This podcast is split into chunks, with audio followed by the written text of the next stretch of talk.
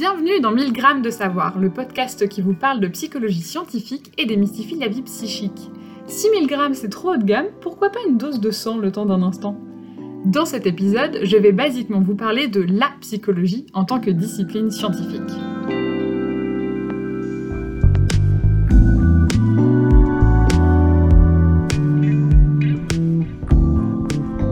Psycho quoi? Psychologie?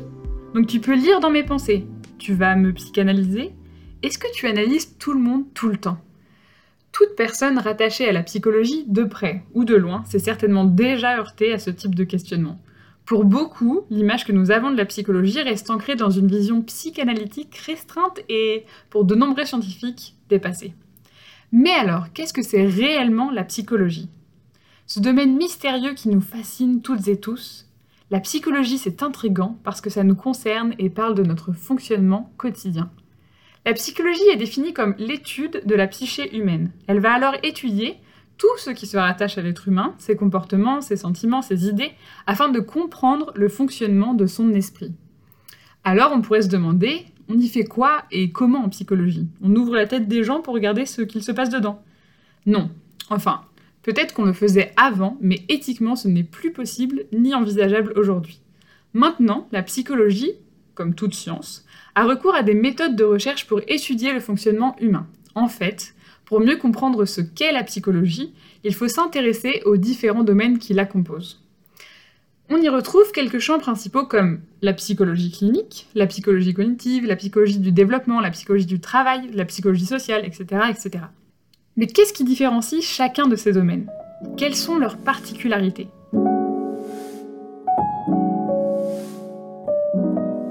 Pour commencer, la psychologie clinique et la psychopathologie, par exemple, ce sont les domaines qui représentent le mieux ce que l'on imagine de la psychologie dans le sens commun.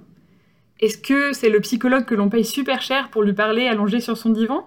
Dans l'idée, oui, c'est le domaine qui est rattaché à la souffrance psychique des individus. La psychologie clinique va se donner comme objectif de comprendre le vécu du patient ou de la patiente en se basant sur le contexte familial, mais aussi les traits de caractère des individus, leur fonctionnement, leurs symptômes et les potentiels traumas vécus dans le passé. On pourrait se dire que ça ressemble un peu à de l'ésotérisme. Vous ne trouvez pas? Non.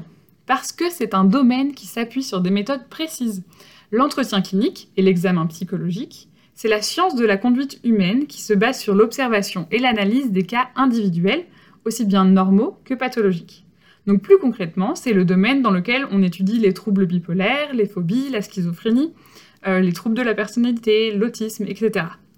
Cette discipline est d'ailleurs à l'origine d'un manuel de diagnostic des troubles mentaux, le DSM, qui vise à répertorier l'ensemble des troubles existants et à en décrire les caractéristiques afin d'aider à leur diagnostic.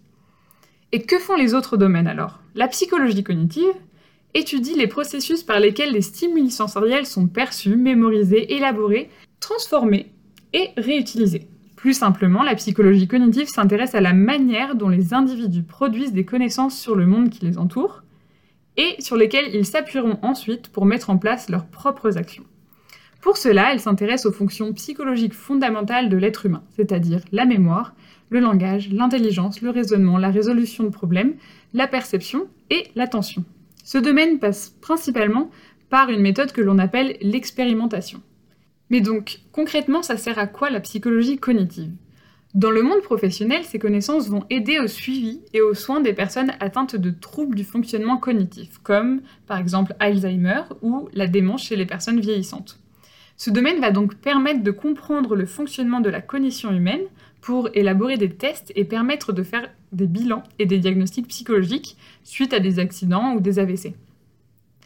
Ensuite, on va retrouver le champ de la psychologie du développement. Comme son nom l'indique, elle s'intéresse au développement psychologique de l'individu depuis sa naissance jusqu'à sa mort. Elle cherche particulièrement à comprendre comment et pourquoi l'individu se développe.